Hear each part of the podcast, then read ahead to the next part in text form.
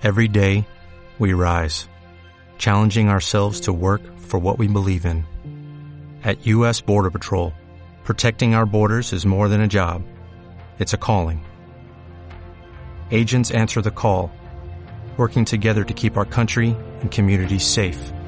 If you're ready for a new mission, join U.S. Border Patrol and go beyond. Learn more at cbp.gov/careers. espacio para reflexionar sobre la protección del medio ambiente, nuestros recursos naturales, la contaminación ambiental, la explotación por parte de las petroleras y mineras de nuestros recursos naturales, la soberanía nacional, los conflictos entre las comunidades y la industria extractivista, para hablar de los ríos, las lagunas, la fauna, la flora, los bosques, de todo lo relacionado con la protección del medio ambiente.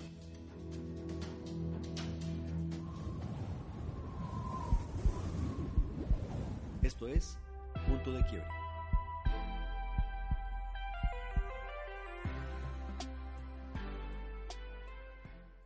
Hola, esto es Punto de Quiebre. Mi nombre es Ana Quilarque.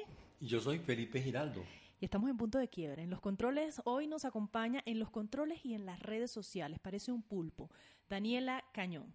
El tema de hoy, la consulta popular de Cumaral Meta. ¿Qué está en juego? ¿Por qué es tan importante esta consulta popular? Esto es Radio Ciudadana, que siempre se nos olvida decir por dónde transmitimos nuestro programa dedicado al medio ambiente.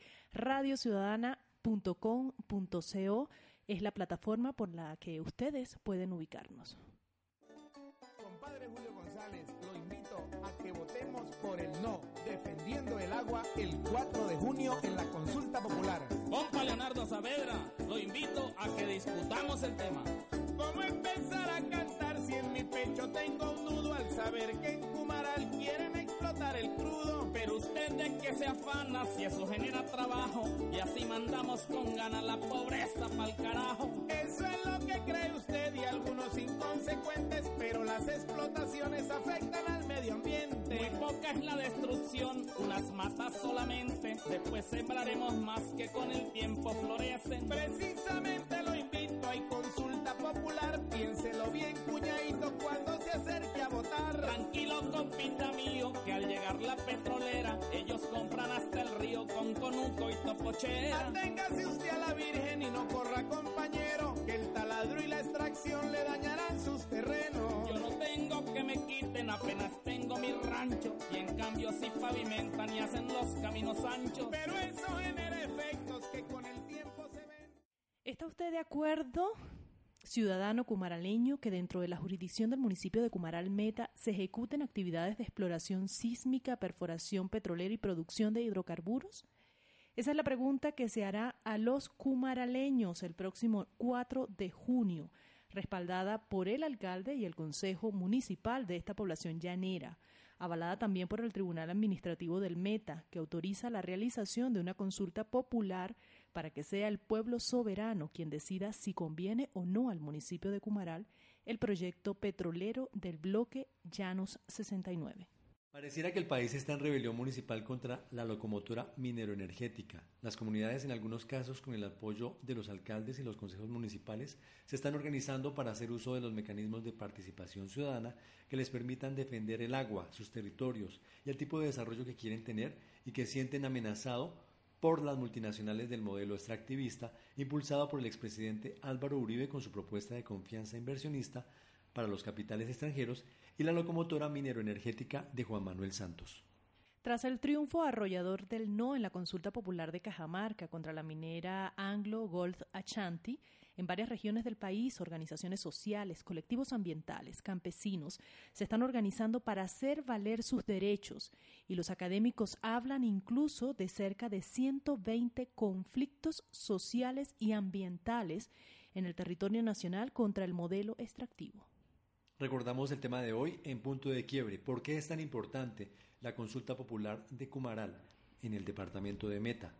No es la primera ni es la última. Se vienen varias consultas populares y las, los municipios, las poblaciones están acudiendo a mecanismos de participación ciudadana para hacer defender sus derechos a través de cabildos abiertos, a través de consultas, acciones populares, entre otros. A esta hora también conversamos con Gerson López. Él es líder cívico, estudiante universitario y también forma parte del Comité Cívico Pro Consulta Cumaral por la defensa del agua y el territorio. Es el presidente de ASOJuntas, Asociación de Juntas de Acción Comunal de Cumaral. Gerson, cuéntanos un poco cómo surge esta consulta en Cumaral Meta. Bueno, pues el proceso lleva más o menos cuatro años empezó como una iniciativa de jóvenes. Nos reunimos cuatro jóvenes, nos enteramos de los bloques petroleros y entonces esa vez pues dijimos, bueno, empecemos a hacer algo y algún día de pronto podamos hacer una consulta. Entonces empezó el trabajo y con los años se conformaron un comité ambiental, se vinculó más gente, se vincularon docentes, se vincularon sectores económicos de la población y hasta este año pues que, que, fue aprobada la consulta y, ya tenemos fecha y, ya estamos en modo campaña. Más o menos es una historia de cuatro años tratando de organizar a la gente eh, en torno pues a, la problemática que teníamos. Pero ¿qué fue lo que los llevó a hacer esto? Digamos, ¿cómo llegaron las petroleras a la región en el sector de Cumaral? Esto es a 20 minutos de Villavicencio. Sí, nosotros, eh, 2012, pues, eh, se le fue adjudicado el bloque llano 69 a Guanzarroar, una multinacional mundial china. Y eh, también por esa época ya había otro bloque, que era el 59, que estaba para una petrolera que se llama Petro Minerales, que ahora pertenece a Pacific, y ellos ya estaban haciendo labores de sísmica en el municipio. Entonces, eh, ocurrieron unos impactos ambientales, 120 deslizamientos en la vereda de Chepero, y, y pues esa fue una de las motivaciones también. Además, pues porque teníamos unos antecedentes en los otros municipios del departamento de Meta, donde ya había existido intervención petrolera y pues no les había ido muy bien. Entonces como que nace la preocupación de, de, de empezar a, a, utilizar alguna herramienta para impedir que, que estas multinacionales llegaran a Cumaral y esa fue pues la, la principal motivación y, y el por qué empezamos a organizarnos. Ahora, Gerson, ¿por qué es tan importante esta consulta popular en el Cumaral? Bueno, pues lo primero es entender qué es Cumaral, ¿no?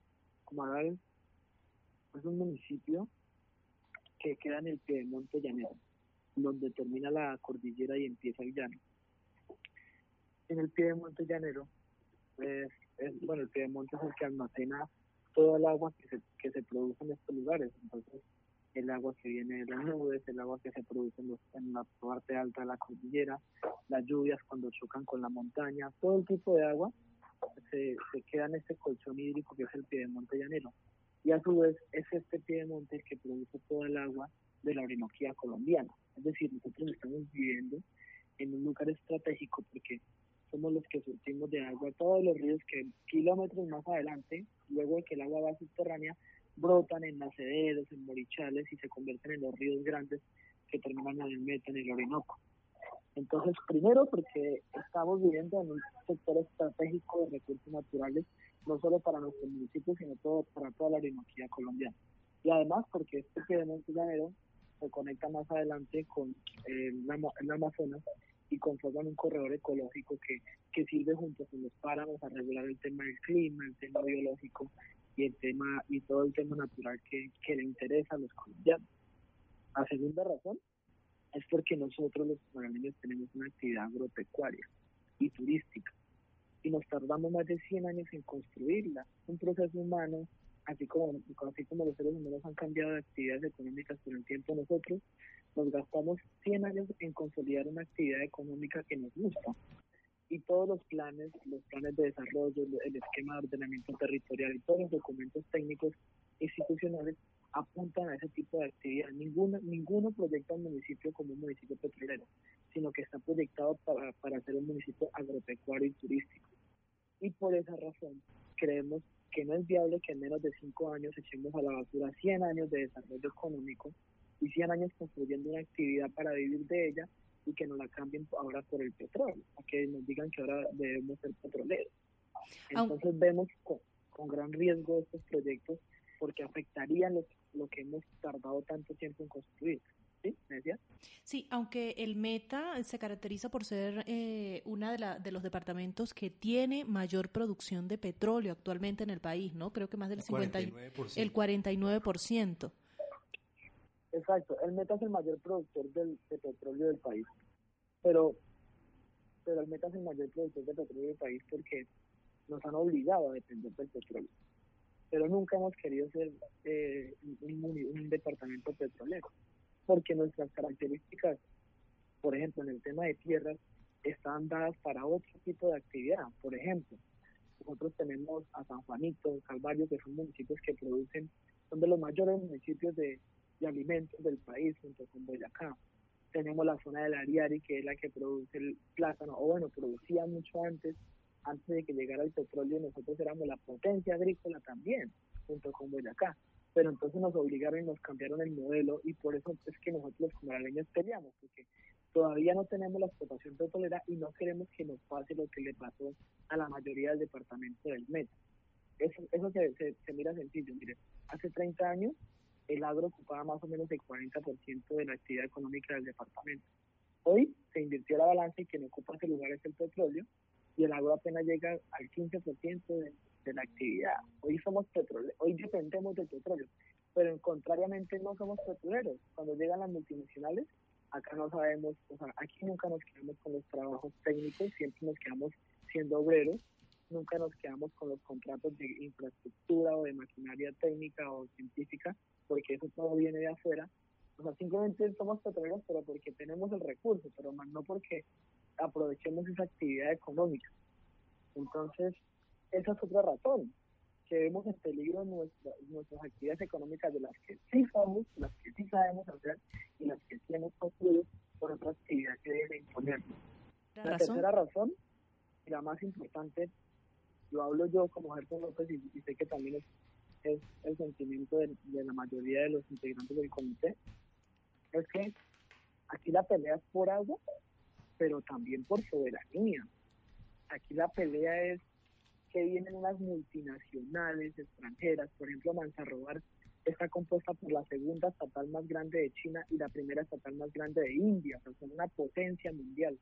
Y Pacific Rubiales es una, es una multinacional canadiense, una multinacional que fue expulsada de Venezuela y se viene y se creó en, en Colombia, crearon una empresa ahí, chichi, con unos amigos, y empezaron a explotar petróleo, pero está registrada en Canadá. Y entonces son multinacionales que vienen a nuestro territorio por nuestros recursos, se los llevan y lo único que nos dejan es miseria y destrucción. Es que hace unos años el gobierno nacional nunca miraba para el metro, nunca miraba para Comaral. Si, si ahorita los, colombianos conocen a Comarales por el tema de la consulta, pero ellos nunca lo miraban, pero entonces un día empezó a salir un chorrito negro que se muy alto y entonces voltearon la mirada hacia el llano voltearon la mirada hacia Comaral hacia los municipios porque les pareció atractivo ese chorrito negro.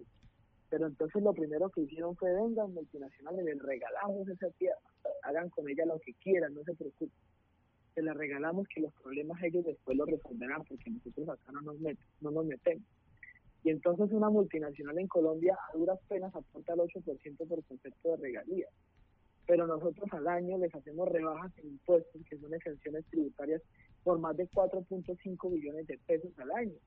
El déficit que piensa sanear la reforma tributaria al año es de 12 billones y nosotros les estamos regalando casi 5 a las multinacionales. Es un negocio que no tiene, no tiene cabo, no tiene cabeza ni cola. Es un negocio que solo le conviene a los extranjeros, que solo le conviene a las multinacionales, porque ni siquiera le conviene a Colombia económicamente. Y entonces si nos vienen y nos imponen un modelo, porque nos lo imponen, porque siempre hemos dicho que no y nunca nos han respetado. Entonces la tercera razón es, o somos los comaraleños y los llaneros, los que conformamos esta tierra, los que vamos a decidir, o son los chinos, los gringos, los canadienses los que van a venir aquí a decidir por nosotros. Esa es la razón más fundamental. Y yo pienso que somos nosotros los del derecho, que nosotros somos los que vivimos en esta tierra y porque nosotros somos los que la construimos y por eso no vamos a permitir que vengan extranjeros a llevarse la nuestra y a obligarnos a hacer algo que nosotros no queremos hacer. Bien, a esta hora conversamos con Gerson López, joven, líder cívico y lo más importante es integrante del Comité Cívico Pro Consulta de Cumaral por la defensa del agua y el territorio. La consulta popular que se está impulsando para el próximo 4 de junio.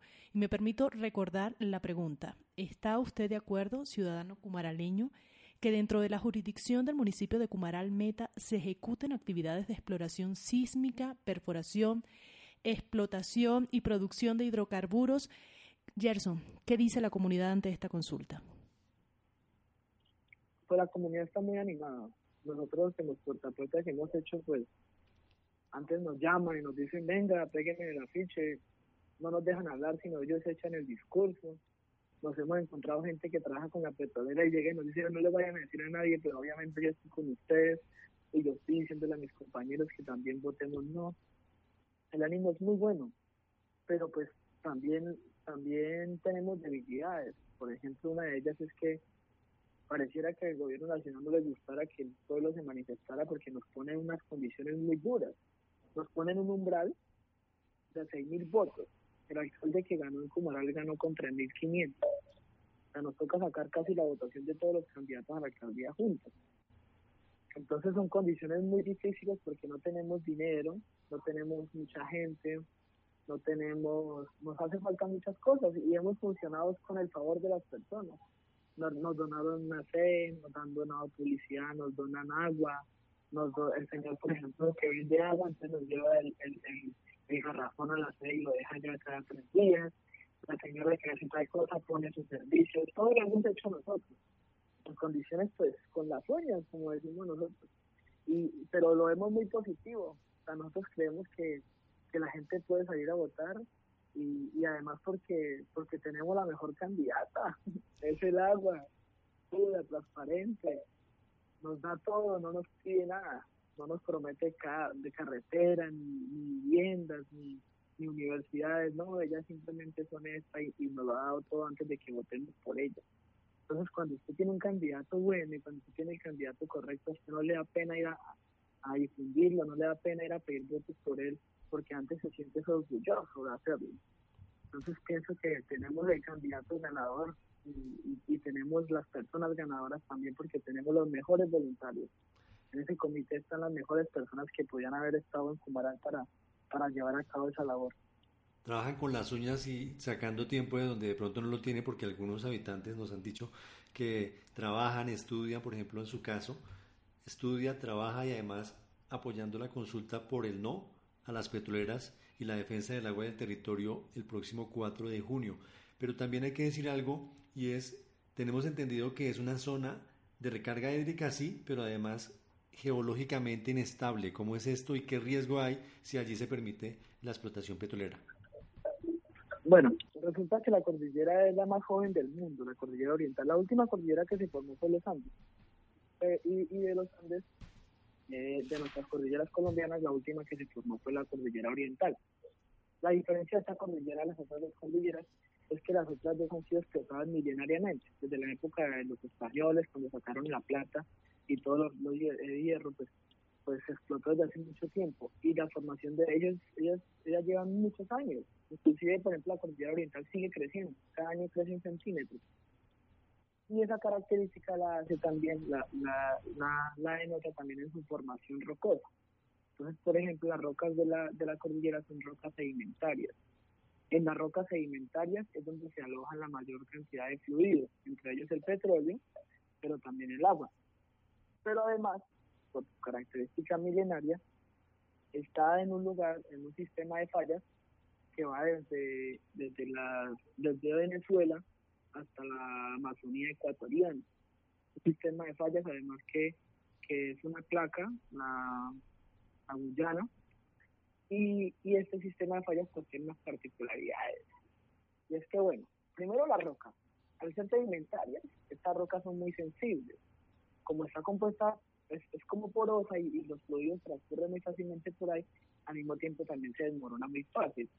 Entonces, a cualquier actividad que se produzca, o sea, ni siquiera solo actividades humanas, sino por ejemplo un aguacero o cualquier tipo de estas cosas, los derrumbes son muy, muy frecuentes. Por ejemplo, en Comunidad ya nos hemos inundado varios barrios con aguaceros. La semana pasada tenemos un puente que es el Guacabía y el agua sobrepasó el puente en un aguacero nada más. O sea que es, es algo muy parecido como a zonas de riesgo como lo que pasó en Mocoa o lo que pasó en Manizales. Entonces, entonces esas características la hacen muy frágil.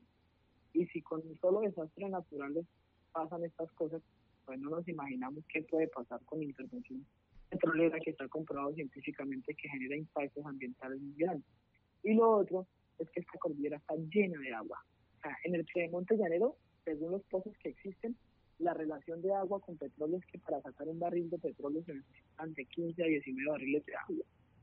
Es muchísima agua la que se saca de, de, la cordillera. Entonces eso pues genera unos impactos. Es que pues e, esos fluidos tienen un, un, lugar natural, están ahí porque, porque tienen que estar ahí. Y el sacar el agua de, de, de estas zonas, pues el profundizarla, pues genera unos unos desequilibrios ambientales y unos desequilibrios ecosistémicos también. Entonces, nos preocupa eso, nos preocupa la debilidad de la cordillera y que se intervenga, pues porque nos vamos a ver afectados inmediatamente. Bien, Gerson, muchísimas gracias por acompañarnos en este espacio, en punto de quiebre. Ya lo decías tú, estamos de campaña. Los defensores de la vida, los defensores del agua, estamos de campaña y tenemos la mejor candidata. El agua.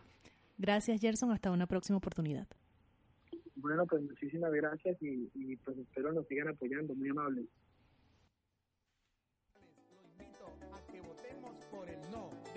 Defendiendo el agua el 4 de junio en la consulta popular. Compa Leonardo Saavedra, lo invito a que discutamos el tema. ¿Cómo empezar a cantar si en mi pecho tengo un nudo al saber que en Cumaral quieren explotar el crudo? Pero usted de que se afana si eso genera trabajo y así mandamos con ganas la pobreza pa'l carajo. Eso es lo que cree usted y algunos inconsecuentes, pero las explotaciones afectan al medio ambiente. Muy poca es la destrucción, unas matas solamente, después sembraremos más que con el tiempo florecen. Precisamente lo invito, consulta popular, piénselo bien cuñadito cuando se acerque a votar. Tranquilo compita mío, que al llegar la petrolera, ellos compran hasta el río con conuco y topochera. Aténgase usted a la virgen y no corra compañero, que el taladro y la extracción le dañarán sus terrenos. Yo no tengo que me quiten, apenas tengo mi rancho, y en cambio si pavimentan y hacen los caminos anchos. Pero eso genera efectos que con el tiempo se ven, el afán por unos pesos, Estamos a esta hora con el profesor Nelson Vivas. Él es un líder cívico muy importante del departamento de Meta. Es el coordinador del Piedemonte Llanero, una subregión que comprende los departamentos de Arauca, Boyacá, Casanare, Meta y Caquetá.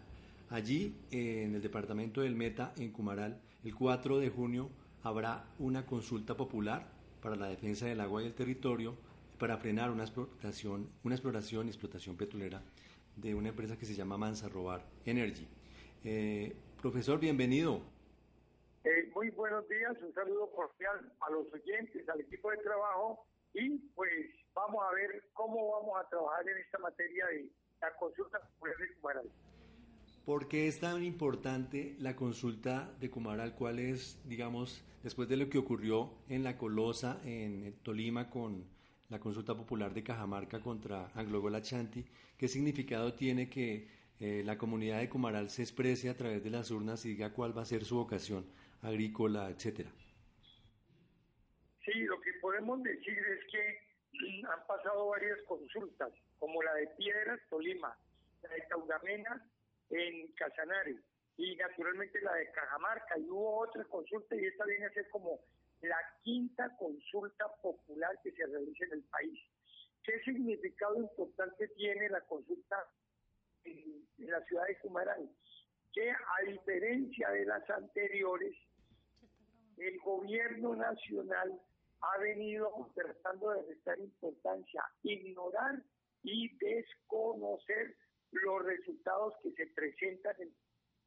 Ya todos hemos escuchado en la radio la manera como uno de los ministros del gobierno salió a descalificar la consulta que se presentó en Cajamarca y desconociendo la Carta Magna, cuando todo el procedimiento que se empleó para realizar esa consulta fue perfectamente válido, ajustado a la ley y atendiendo los lineamientos de la Constitución Nacional y teniendo en consideración que hay autonomía municipal, hay, eh, digamos, democracia popular y por consiguiente los pueblos que son los máximos soberanos en sus tienen derecho a decidir su destino. Y por supuesto, el desconocimiento que hizo uno de los ministros de la presidente prácticamente descalificando un evento ampliamente democrático que ha permitido establecer que no se haga explotación minera. Para nuestro caso, la explotación tiene que ver con la de petróleo y unas terribles consecuencias que ya se han empezado a ver de tiempo atrás en Cumaral y que vienen afectando a muchas partes del departamento del Meta, de los Llanos Orientales y de Colombia. Profesor, muchas gracias por acompañarnos. Me presento, yo soy Ana Quilarque y sí nos gustaría saber, de acuerdo a su criterio, por qué es importante esta consulta en Cumaral Meta. ¿Por qué? ¿Por qué se debe hacer y por qué la gente debe votar a favor de los recursos hídricos? Suena una pregunta muy evidente, pero sí nos gustaría tener su opinión al respecto.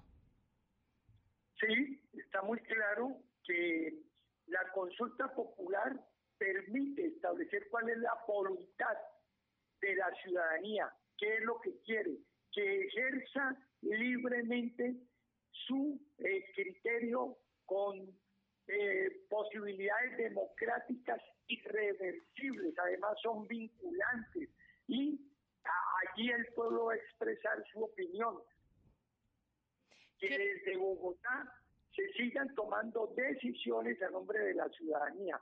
Ahora bien, este proceso también tiene una gran significación porque el gobierno nacional debiera generar una gran mesa de concertación a nivel nacional e internacional para ver si la política de la locomotora minero-energética tiene validez o no tiene validez en Colombia, porque nosotros tenemos severas críticas a los daños irreversibles que genera en los ecosistemas de los llanos orientales. Y son, es el mismo problema que se viene presentando a nivel de la nación.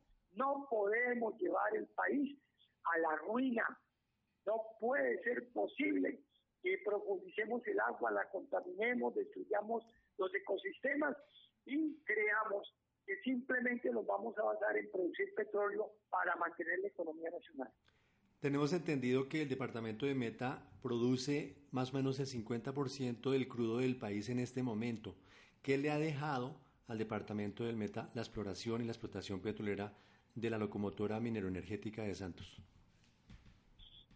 tiene toda la razón. En el departamento del Meta se produce el 51% del petróleo de Colombia. Y lo único que tenemos es miseria, miseria y más miseria. Y aparte de eso, altísimos desastres ambientales.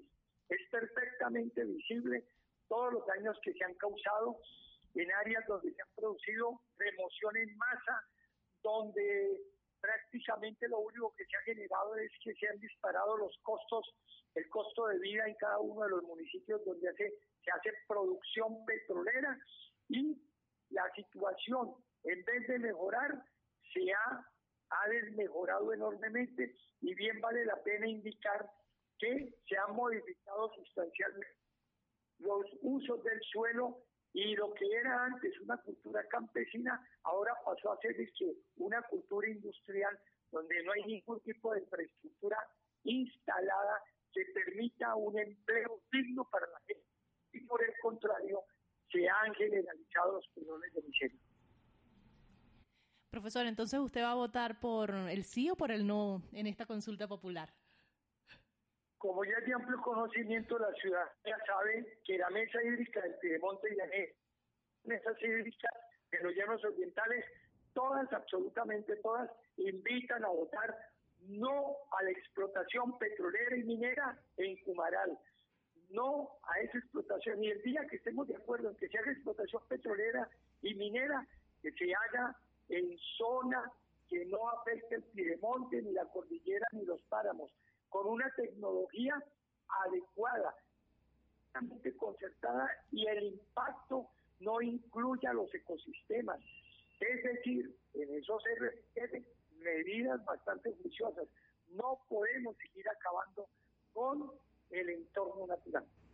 Sí, sabemos que en el sector de Cumaral y ahí cerca, en límites con Cumaral que queda Medina, que ya es Cundinamarca, hay una zona de recarga hídrica muy importante. Eh, desde el punto de vista hídrico, ¿por qué es tan importante esta región? Sí, es indudable que Cumaral y Medina tienen la gran ventaja de tener piedemonte, cordillera y tener zona en Parque Nacional Natural Chingaza. Estas zonas, piedemonte es el área comprendida entre los 200 y 1000 metros de altura, cordillera de 1000 metros de altura a los 3000 metros y el páramo a partir de los 3000 metros en adelante. Estas zonas se produce el milagro de, digamos, de la generación de vapor de agua que finalmente permite la lluvia, o sea, la precipitación. Por lo tanto, estas zonas son sumamente lluviosas. Por ser lluviosas, son áreas de recarga y, y de recarga de acuíferos. Pues bien, eh, hay abundancia de agua y naturalmente para que esta agua sea bien manejada debemos tener bosques disponibles que retengan y regulen la humedad. Pero además, buena parte de esa agua va subterráneamente. Si nos establecemos actividades altamente negativas, contaminaremos el agua. Si hacemos sísmica, se ha demostrado que se profundice el agua, se dañan las cosechas, acabamos con la capa vegetal y conduciría sencillamente a convertir las personas tenemos en Piedemonte, Cordillera y Páramos en áreas estériles. Ya esto se ha visto en el África, donde los ejemplos son bastante concluyentes. Sí, muchísimas gracias, profesor. ¿Tenemos una pregunta más? Claro que sí. Tenemos entendido que hay muchos conflictos en el Meta, conflictos sociales y ambientales con las multinacionales en Castilla la Nueva, en San Juan de Arama, en Cubaral, Cubarral, en Guamal, ¿verdad? ¿En qué consiste la situación allí eh, para orientar un poquito más a nuestra audiencia? A ver, eh, en el departamento del Meta hay una gran paja que se llama el Área de Manejo Especial de la Macarena. Es una paja extraordinariamente importante, tan importante que allí está el Banco Genético Patrimonio de la Humanidad. Esa es la Macarena de manejo especial de la Macarena.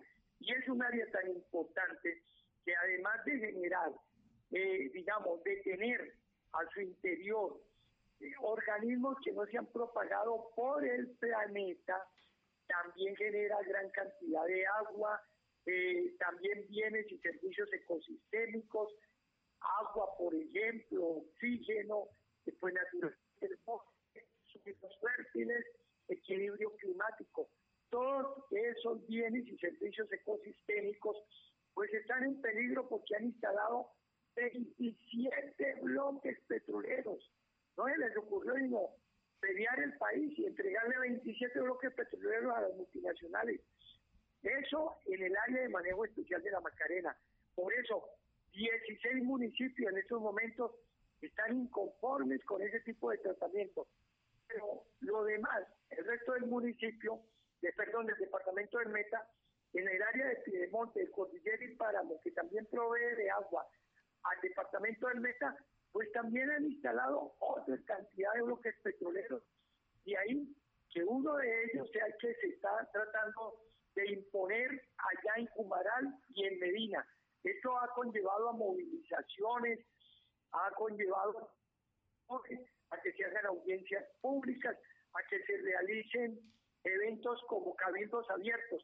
Y en muchos casos ha habido confrontaciones entre la fuerza pública y la ciudadanía. Y la ciudadanía no hace defender su agua, sus ecosistemas, porque parece que al gobierno nacional y a los multinacionales solo les preocupa extraer el crudo sin importar los impactos ambientales negativos que generan en la región. Pero además, eh, desde la llamada confianza inversionista del expresidente Álvaro Uribe, después la locomotora mineroenergética de Juan Manuel Santos, parece que las reglas de juego para la explotación petrolera no fueron las mejores o se cambiaron y esto afectó el territorio de Meta, ¿verdad? Sí, usted lo acaba de decir. Recordemos que en la época se le entregó 8 mil títulos mineros y petroleros. Es decir, le entregó este país a la, a la inversión internacional, a las multinacionales. Es decir, esa es la famosa política eh, de la seguridad, de la seguridad eh, que a ellos le llamaban democrática. La confianza inversionista, imagínense, ¿cómo no iban a tener confianza inversionista? Si aquí lo que encontraron fue facilidad para venir a meterse, a acabar con todo. Y aparte de eso, los porcentajes que dejan en términos de regalías son muy poquitos y lo que queda para la nación significante, desmontando la política que con anterioridad había impulsado Alfonso López Michelsen, que de alguna manera adoptó posiciones nacionalistas donde buena parte de los ingresos de la producción petrolera se investían en el país. Desgraciadamente, pues tenemos gente apátrida, eso sí, que regalan el país y ellos ya eso le llaman confianza inversionista. Esas son las cosas sobre las cuales debemos enterarnos, porque si no vamos a seguir engañados una cantidad de personas que verdaderamente han hecho mucho daño al desarrollo del país. Sí, usted es coordinador de, de eh, la Mesa Hídrica del Piedemonte Llanero, fue secretario eh, ambiental de Villavicencio y gerente de ambiente de la gobernación del Meta. Eh, en su curso como funcionario público, pero sobre todo como líder en este también decidido esfuerzo por volverse un líder ambiental. ¿Cómo ha visto usted la región en cuanto a la vocación, hacia dónde debería apuntar el departamento para lograr sostenibilidad ambiental, pero también bienestar para sus habitantes. Sí, eh, hay un asunto muy importante y es que en todos los procesos de trabajo con las comunidades no hemos podido dar cuenta ellos han ido eligiendo qué quieren en su territorio y son ellos. ¿Cómo van a venir a decirnos los de Bogotá o los de cualquier empresa extranjera cómo desarrollamos nuestro territorio, si todos vivimos acá y, uno mismo no va a hacerle daño al área donde uno vive. Pues bien, la entidad, el primer elemento es que Piedemonte, Cordillera y Páramo se respetan. Aquí debe haber sistemas productivos amigables con el medio ambiente. La agricultura debe ser una agricultura ecológica, una agricultura no contaminante. En segundo lugar, pues puede haber ganadería, pero una ganadería que no sea extensiva, que eh, allí se respete, que esté asociada a la producción de selva o de bosque y eso permita un aumento, pues disminuir los las áreas de potrero. Uno de los errores es haber apotrerizado todas nuestras zonas. Es un error que viene de tiempo atrás, eso no es de ahora, y que equivocadamente creíamos que era lo correcto. Y un tercer elemento es que estos territorios son bellísimos, pues que lo que es turismo y por supuesto dentro de la actividad agrícola nosotros tenemos una gran cantidad de productos tropicales que perfectamente si nos ponemos a producir eh, eh, asociados con el bosque, pues podemos perfectamente porque ese tipo de productos no se generan ni en zona de latitudes medias ni mucho menos en zona de latitudes altas. De tal manera que nosotros tenemos alternativas que garanticen seguridad alimentaria, no solo para la región, sino para el país y para el planeta. Muchísimas gracias por este tiempo para Radio Ciudadana, muchísimas gracias por este tiempo para Punto de Quiebre. Nelson Vivas nos acompañaba en este espacio. Muy amable, gracias. Pero no solo los habitantes de Cumaral Meta se han expresado contra el proyecto petrolero en Cumaral, el proyecto Llano 69.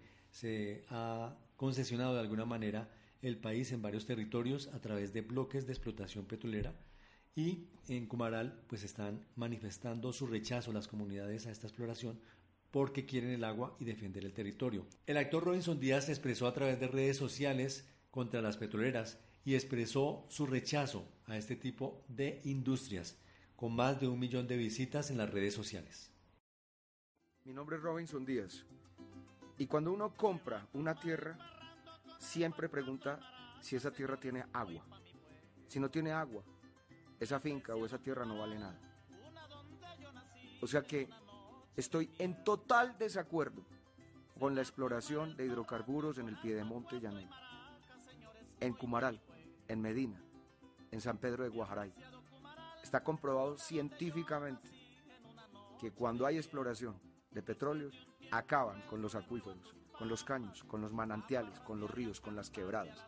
¿Y quiénes sufren? Los animales, las plantas, los árboles, los agricultores. No más devastación. No atentemos, es un crimen contra la naturaleza, contra nosotros mismos, contra nuestra seguridad alimentaria. Estas multinacionales y el gobierno que se le abre de patas siempre están acabando con los recursos de nosotros, porque son cortoplacistas, no les interesa sino su bolsillo, su plata que va para afuera, no para acá, no se queda. Con la idea del desarrollismo, con la idea de las regalías nos tienen enredados a todos. No a la explotación de hidrocarburos, de petróleo en el piedemonte llanero, no a la explotación de petróleo en Cumaral y en las zonas aledañas. Preservemos el agua. Es lo más importante, es nuestra riqueza, nuestro patrimonio, nuestros recursos naturales. Esa idea de que, de que el petróleo es la riqueza del país es pura paja.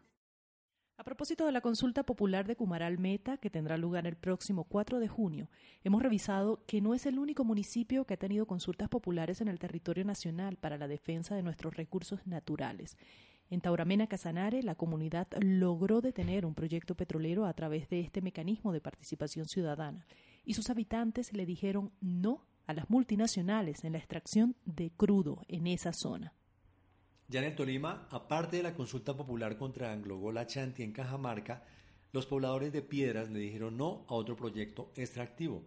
Y de hecho, muy cerca de Bogotá, a cinco horas de la capital del país, está Cabrera, Cundinamarca. Allí se encuentra el páramo de Sumapaz, considerado el más grande e importante del mundo, con reservas hídricas incalculables para los bogotanos y para todo el país.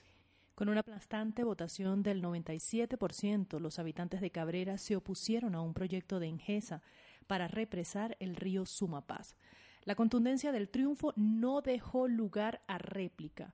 De los 1.506 ciudadanos habilitados para votar, 1.465 se inclinaron por prohibir las actividades mineras e hidroeléctricas en la jurisdicción de Cabrera. Saludamos a esta hora a Paola Bolaños, ella es miembro del Comité de Impulso de la Zona de Reserva Campesina de Cabrera, Cundinamarca, eh, que logró frenar de alguna manera una hidroeléctrica en este sector. Es una zona muy rica en recursos naturales. Muy buenas tardes para todos los eh, audientes de este programa eh, tan importante, Punto de Quiebre. Sí, cuéntenos un poco cómo fue la experiencia de Cabrera, cómo se organizaron y cómo utilizando los mecanismos de participación ciudadana, lograron de alguna manera frenar un proyecto de una hidroeléctrica, pero al mismo tiempo frenar también minería y hidrocarburos en una zona de reserva hídrica muy importante en el páramo de Sumapaz. A ver, pues lo primero que quiero resaltar es que Cabrera, Cabrera es una zona de reserva campesina en la cual digamos que uno de los ejes centrales de su desarrollo, de los desarrollos de los campesinos y campesinas que habitamos este territorio, es el tema ambiental. El tema ambiental articulado con la producción eh, diaria que sacamos, porque es una despensa agroalimentaria para la ciudad de Bogotá y para otras ciudades cercanas como Girardot, como Ibagué, como Villavicencio. Entonces, como tú lo decías anteriormente, hacemos parte de este gran páramo de Sumapaz, el más grande del mundo, y por el cual nos sentimos orgullosos de estar habitando, conviviendo, protegiendo y conservando estos ecosistemas tan estratégicos, no solamente para nosotros, sino para toda la humanidad. Bueno, eh, digamos que esta historia inicia hace ya muchos años eh, eh, con la intención de una multinacional muy grande que es muy conocida en, eh, en, Colombia, que es Engesa en una empresa que propuso eh, desde un inicio hacer una hidroeléctrica en lo que tenía que ver toda con la, toda la parte de la cuenca alta y media del río Sumapaz. Eh, pues las comunidades organizadamente mirando y analizando y evaluando qué riesgos o qué amenazas o qué oportunidades o fortalezas tenía este tipo de proyectos, nos dimos cuenta que, la que en realidad son más cosas negativas y nefastas para un ecosistema estratégico, para un tejido social, para un sistema socioeconómico y productivo que hay en, en, nuestra región y por lo cual decidimos organizarnos en torno a la defensa de nuestros recursos naturales, porque consideramos que nosotros podemos vivir con agua, con alimento, pero no vivimos comiendo ni petróleo, ni energía, ni minerales, ni el oro. Entonces creo que eso es más importante, es más importante la vida que todo, digamos, que las riquezas que momentáneamente puedan generar la explotación indiscriminada de los recursos naturales. Sí. Entonces es así. ¿Cómo, ¿Cómo lograron ustedes frenar eh, esa acción y qué impacto ambiental y social estaba en juego? Bueno, nosotros empezamos a, a, trabajar muy fuertemente con las organizaciones productivas, con las juntas de acción comunal, en torno a un, a un comité, en el cual yo pertenezco, el Comité de Impulso de la Zona de Reserva Campesina, eh, de allí mirando y haciendo uso de los mecanismos de participación ciudadana, los mecanismos legales que existen en, en Colombia, nuestra Constitución, de hacer uso al derecho de decidir sobre nuestro territorio. Es así que hemos hecho foros, conversatorios, hicimos un cabildo abierto del cual como resultado logramos eh, concertar llegar a una consulta popular. En esta consulta popular no solamente era blindar nuestro río Sumapaz, porque es que es una de las grandes debilidades que existen en los territorios rurales de Colombia, es que no se han priorizado los acueductos comunitarios, los distritos de riego que son tan importantes para la producción agropecuaria, pero sí se querían priorizar otro tipo de propuestas de desarrollo. Entonces, con esta consulta popular blindamos nuestro río Sumapaz desde Cabrera y además de eso decidimos blindarnos ante la explotación que también es latente, una amenaza latente, la explotación de hidrocarburos y de otros minerales que son tan ricos en esta región y que todavía ninguna empresa ha llegado a poner todavía, digamos, poder implementarlos porque creeríamos que sería un desastre nefasto para estos ecosistemas. Sí, vemos la experiencia de Mocoa. Eh, ayer, en estos días eh, escuchábamos una entrevista de una, un médico que sembró eh, un terreno grande de bosques, cada día siembra aproximadamente 30 árboles y eso protegió a Mocoa de un desastre natural. En el caso de, de Cabrera, ¿qué importancia tiene para nuestros oyentes preservar esto que, que está allí a través de estos mecanismos? precisamente algo que, me, encanta a mí de la figura de, ordenamiento territorial como es la zona de reserva campesina es el poder articular la parte productiva con un cierre de la frontera agrícola en los predios, con la conservación de las fuentes hídricas y el respeto por el agua. Eso creo que es tan importante en todo, en todo el territorio nacional para que no ocurra este tipo de desastres como el que, el que lastimosamente hemos visto que ocurrió en estos días en el territorio de Mocoa. Eh, pues estamos en esa tarea, es una tarea frecuente, constante, de sensibilización, con, siempre con los campesinos, con las nuevas generaciones que están empezando a, vivir también en nuestro territorio, porque es un compromiso de todos. El, no solamente el compromiso de, de, vivir y de, y de producir, sino el compromiso de conservar y de cuidar para que no, no se ponga en riesgo ni nuestra vida, ni la vida de los ecosistemas, ni de la fauna, ni de la flora que, que está a nuestro alrededor. ¿Cómo lograron organizarse para poder ganar esta consulta allí en, en Cabrera, Cundinamarca? Pues la verdad es que una otra otra de las ventajas, creería yo, otra de las fortalezas que hay en el territorio de Cabrera, Cundinamarca, es la historia y ese legado de organización campesina desde hace muchísimos años atrás. Desde mucho antes que el gobierno la reconociera como zona de reserva campesina ya han habido procesos organizativos importantes, una historia muy interesante por conocer que creo que es ejemplo para muchos otros procesos en el país y creo que por ese legado que no se ha perdido, que es algo que, que ha venido pasando de generación en generación, hemos logrado tener ese éxito, el grado de compromiso de nuestros campesinos y campesinas frente a el compromiso de respeto por los recursos naturales. Correcto. Y finalmente, ¿cómo, ¿cuál es el, el, interés ahora de la comunidad de organizarse después de este logro de la consulta popular para preservar estos recursos? ¿Perdón? ¿Cuál, cuál es el, el interés ahora de la comunidad, ya que se ganó la consulta hace algunas semanas, eh, de cómo organizarse para el desarrollo de esta región y, prote y protección también? Pues digamos que, que como comunidades campesinas que habitamos la zona reserva de Cabrera, Dinamarca, eh, tenemos, digamos, como una proyección hacia el desarrollo, no que es un desarrollo endógeno, un desarrollo propuesto desde las comunidades, que está plasmado en un plan de desarrollo, se denomina el Plan de Desarrollo Sostenible de la zona de reserva campesina. Creo que, que es la hora que nosotros estamos en este momento exigiéndoles tanto al gobierno nacional.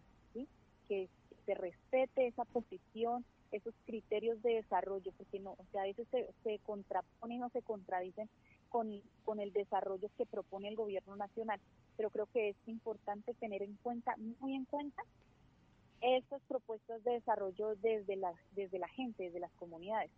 Es por eso que estamos trabajando en torno a eso, en poder, que, en poder hacer que ese plan de desarrollo no se quede solamente en un documento escrito, sino que ya se materialice con el apoyo de todas las instituciones de orden nacional y departamental que tienen que ver con nuestro territorio para poder así dar un ejemplo de paz, porque creo que nosotros somos constructores de paz y la única manera de poderla construir es haciendo las propuestas y que el gobierno nacional nos apoye para hacer la realidad. Porque incluso es otra otra de las cosas que siempre hemos como eh, como que le hemos debatido en nuestro país es el por qué no se miran otras alternativas de energía, por qué no se ha explorado, no se ha investigado, no se le invierte a este a, en este tema, ¿sí? Porque tiene que ser el agua, el agua potable, el agua dulce, que es tan escasa y digamos es escasa en el mundo y que nosotros somos prodigiosos por por tener una una gran riqueza de fuentes hídricas y por qué la debemos utilizar para producir energía y no producir vida, no producir alimentos. Pues creo que es la hora que el gobierno nacional, los ministerios de minas y energías y todo el ministerio que todos los ministerios que tienen que ver con el medio ambiente y todo ese tema se empiecen a pensar más bien en invertir en investigación en, en, fuentes alternativas de, producción de energía. ¿sí? Incluso que, que, que empezar a dejar un poco el tema de los hidrocarburos que es tan devastador. Hemos podido ver cómo en los llanos orientales tantas regiones han quedado sin fuentes de agua con suelos pobres precisamente por la explotación de este recurso. Entonces, es, es una de, de los llamados de atención que hacemos las comunidades de, de, este, estas regiones tan alejadas, digamos, de, de, muchas posibilidades como existen en las ciudades, pero que, que creo que es, es, como les decía, un ejemplo para el resto del país de cómo podemos aportar a la construcción de la paz. Así es, Paola. Pues muchas gracias. Es Paola Bolaños miembro del Comité de Impulso de la Zona de Reserva Campesina de Cabrera, Cundinamarca, que le dijo no a un proyecto hidroeléctrico en esta región del país. Muchas gracias. Muchas gracias a todos ustedes. ¿Qué ha pasado en Cajamarca después de la consulta popular histórica, calificada por histórica por muchos analistas, ambientalistas en todo el país, celebrada el pasado 26 de marzo? Saludamos a Robinson Mejía, él es eh, líder de la consulta popular en Cajamarca que votó por el no, arrolló en el no. Él es miembro del Comité Ambiental del Tolima y una de las personas que más ha promovido esta actividad allí, que duró muchos años, que fue una pelea eh, contra una especie como de Goliat, muy, muy poderoso, pero que eh, hace pocos días logró, por la participación masiva de la comunidad, un triunfo muy grande. Robinson, ¿qué ha pasado después de lo que ocurrió, las declaraciones del ministro Germán Arce, etcétera, y para dónde va este tema de la colosa? Bueno, un saludo a todos los oyentes. Es decir, que eh, lo logrado el 26 de marzo en Cajamarca ha tenido unas implicaciones nacionales impresionantes, hasta tal punto que el ministro Arce ha intentado, con sus declaraciones, desconocer lo, lo logrado con la consulta. Nosotros hemos iniciado la ruta de implementación de esta consulta, de este mandato popular. Ya hemos solicitado citas al alcalde municipal de Cajamarca y al consejo municipal de Cajamarca para definir la ruta de cómo va a ser ese acuerdo municipal que pues dé cumplimiento a lo ya eh, realizado el 26 de marzo. También hemos solicitado cita a la autoridad ambiental para arrancar con el proceso de caducidad de algunos permisos que le ha otorgado esta autoridad ambiental a, a la empresa Anglo Ashanti, como son los permisos de concesiones de aguas y de vertimientos, que son los que le permiten ellos hacer la exploración minera que, que están haciendo en estos momentos. Y eh, estaremos prestos a generar un diálogo propositivo y constructivo con el Ministerio de Minas y con el Ministerio de Ambiente para generar estrategias que garanticen el cumplimiento de este, este mandato popular, porque el Ministerio de Ambiente ha otorgado unas sustracciones de reserva forestal y estas sustracciones deben dar de caducidad porque pues de nada sirve tener una, sustracción si no se va a ejecutar un proyecto minero.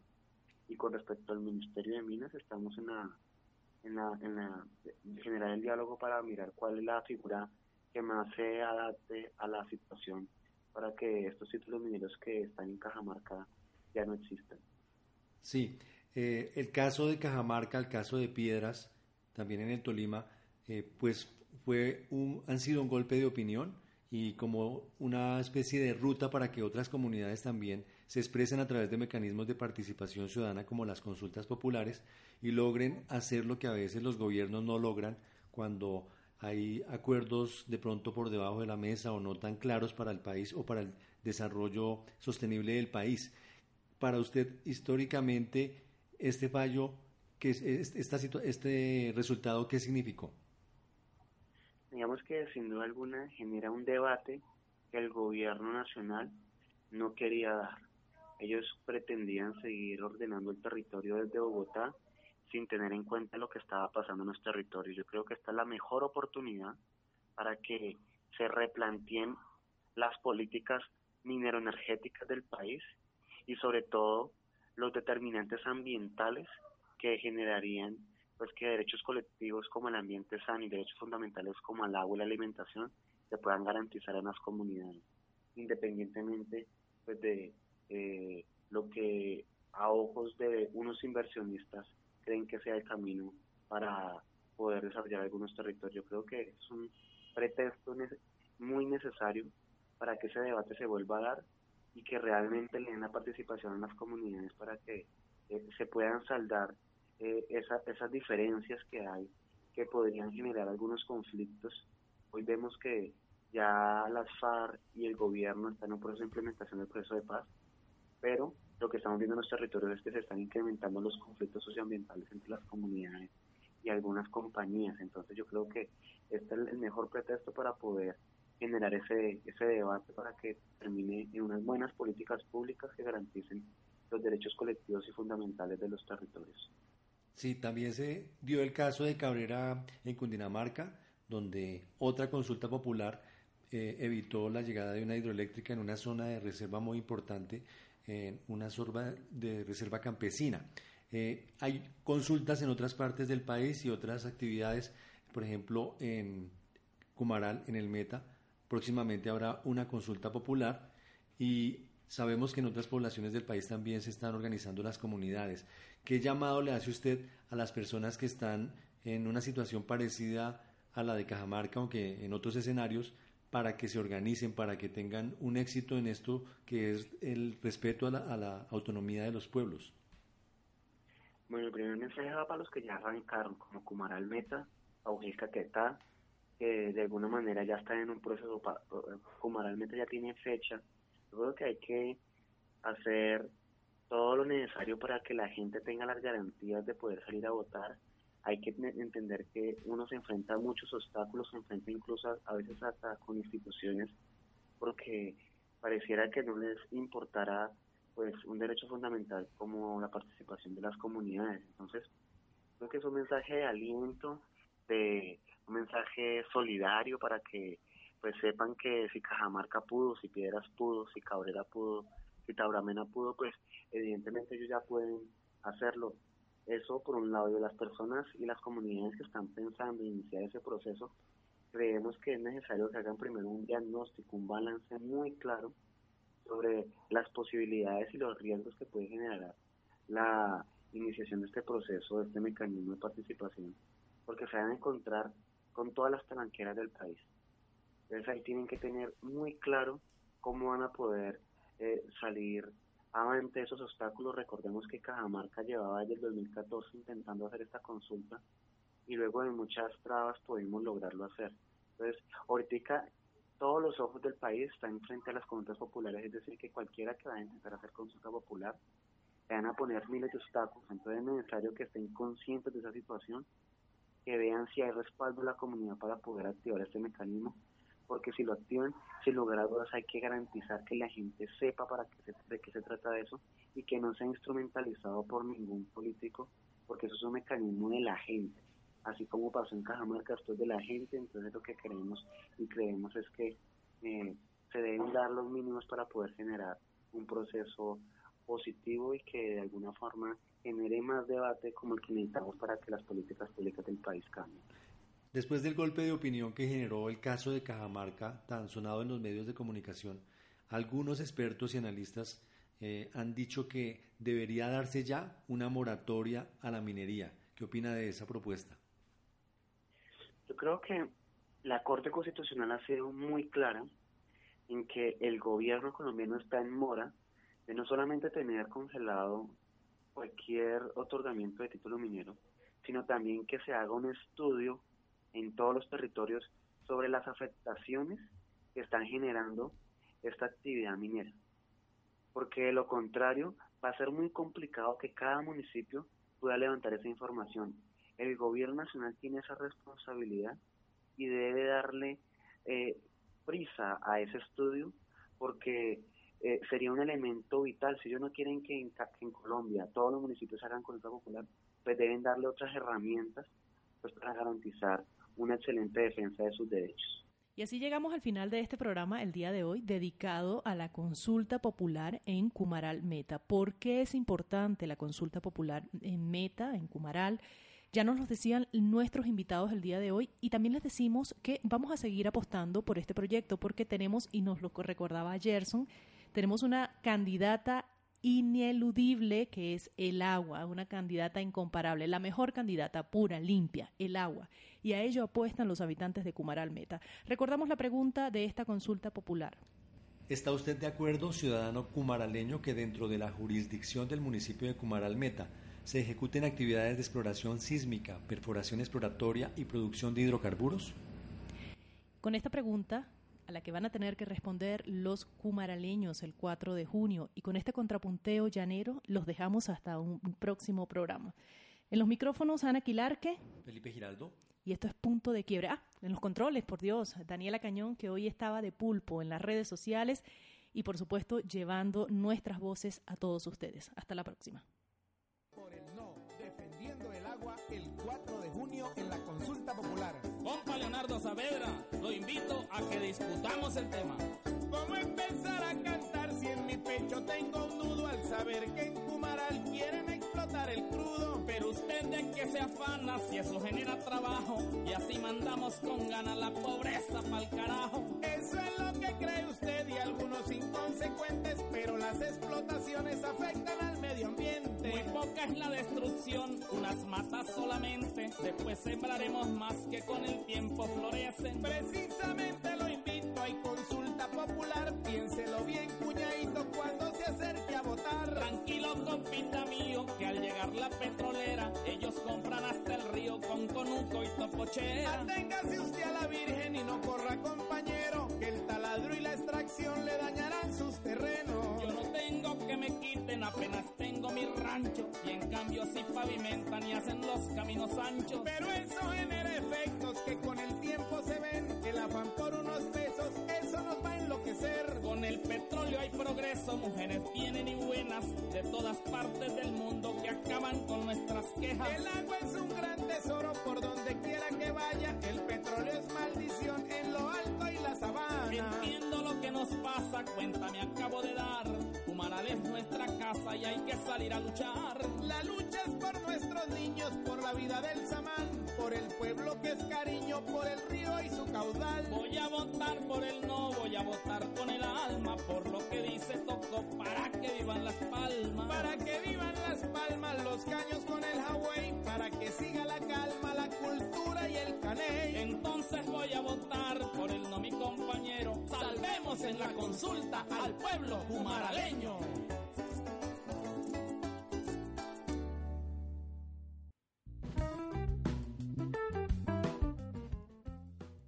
Estás escuchando Radio Ciudadana, tu emisora online